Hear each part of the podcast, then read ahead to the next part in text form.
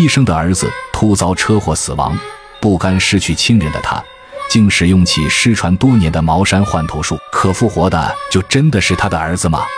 欢迎收看《诡案实录之换头术》。公安局特九组的办公室里，胡不凡正催促着法医老马说说比分尸案还要诡异的案件。老马在胡不凡不断的软磨硬泡下，只能缓缓说起几年前他所经历的一起诡异的分尸案。见老马终于要说了，胡不凡随手拉了一把椅子，便坐在了他的对面。看到胡不凡那猴急的样子，老马是又好气又好笑，便又继续讲起那几年前的案子。那件案子发生在二零一二年，那段时间，当地派出所时常接到医院和殡仪馆的报警电话，原因竟然是连续丢失了四具男孩的尸体。此刻，警方不得不重视起来，深入地展开了调查。同时，也来到了城郊那丢失尸体的殡仪馆。据殡仪馆的员工说，这几天他们已经连续丢失了三具尸体了。由于殡仪馆的特殊性，一直以来都没有安装监控，所以始终查不到有用的线索。但因为近期接二连三的丢失事件，殡仪馆还是迫于压力，在门口安装了一个。民警随即找到了殡仪馆的领导，要求调取监控。虽说停尸房依旧未敢安装监控，但是安装在门口的监控还是清晰地拍到了盗尸的画面。视频里，盗尸的人是个戴着帽子和口罩的男子，肩上扛着一具少年的尸体朝门外走，随后将少年的尸体放进门外接应的一辆面包车上，便离开了现场。虽然监控没能看清男子的相貌，但面包车的车牌还是被清晰地拍了下来。经过调查，车辆属于一个名叫汪秀峰的中年男子，职业是医生。警方向医院了解到，汪秀峰已经有一周没去上班了，只得根据家庭信息找到了他的家。虽然家里有声音，可民警敲门敲了许久，始终没有人来开门。没有办法，民警只得采取强制措施破门，却发现汪秀峰就在屋内。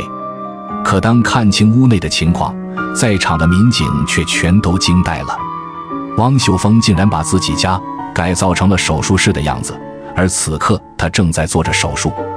手术台边的地上赫然摆放着三具男孩的尸体，而且头颅都被切了下来。民警冲进来时发出的巨大声响和对他的警告，他完全就没当回事，依旧做着他的手术。此时，他正手拿一根长针扎向面前的尸体。他看起来显得非常疲惫，似乎很久都没有睡觉了。当他扎完了手中的最后一针，便缓缓地转过身，举起了双手，之后竟非常配合地戴上了手铐，这让在场的民警都觉得非常意外。而他似乎特别在意这场手术，让民警在今天之内不许动这里的一切。警方当然不会答应他任何要求，随即将他带离了现场。但警方在收证之前，犯罪现场都会保持原样，不被破坏。而老马则在汪秀峰被带离后，接到通知赶到了现场。尽管老马从事法医三十多年，可当进入犯罪现场，还是令他吃了一惊。只见手术台上躺着一具男孩的尸体，头部是后缝合上去的，尸体的身上还贴了两张奇怪的符纸，在七魄的位置上还扎着七根长长的银针。地上摆放着三具被切下头颅的尸体，切口处异常的平整，一看就知道是专业的器官移植方式切割的。而手术台上的尸体明显是由两个人的尸体缝合而成，看起来也是非常专业的器官移植手术。就在老马还沉浸在震惊当中时，却听到身后的民警正对汪秀峰的调查做汇报。原来，民警在抓捕了汪秀峰后，走访了他所就职的医院。据医院的同事说，一周前，汪秀峰的儿子因遭遇了严重的车祸，被送到了他们医院。当汪秀峰接到通知赶过来的时候，眼泪当场就流了下来。只见他的儿子汪俊浩，此时除了头颅以外，身体的各组织脏器均受到了极大的破坏，抢救工作十分棘手。送到医院的半小时后，便彻底失去了生命体征，宣布死亡。当时医院的同事都听到汪秀峰将自己反锁在抢救室里，放声痛哭。可哭了一个多小时后，他竟然猛地打开门走了出来，然后吩咐手下的同事为他准备手术。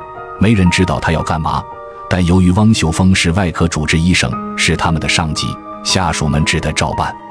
他不允许任何人进入手术室，自己在手术室里为他的儿子做了一场手术。此时，两个助手在窗外看到他，竟一边流着泪，一边用手术刀小心地切割着儿子的尸体。三个小时后，汪秀峰将儿子的头颅完整地切割了下来。小心翼翼地放进了专业的器官保存箱里，随后离开了医院。从那之后，再也没有回医院上班。由于他是主治医生，又是死者的父亲，所以同事们并未阻拦他。老马接着说道：“按现有的医学技术，是完全不可能实现换头复活的。可那男孩的尸体那天晚上竟离奇的失踪了。据秦头分析。”汪秀峰被捕时，正巧是他儿子的头七是回魂的日子，而茅山术里确实有种锁魂术，可以令尸体复活。但由于法术里有太多不确定因素，被复活的指不定是什么样的人了。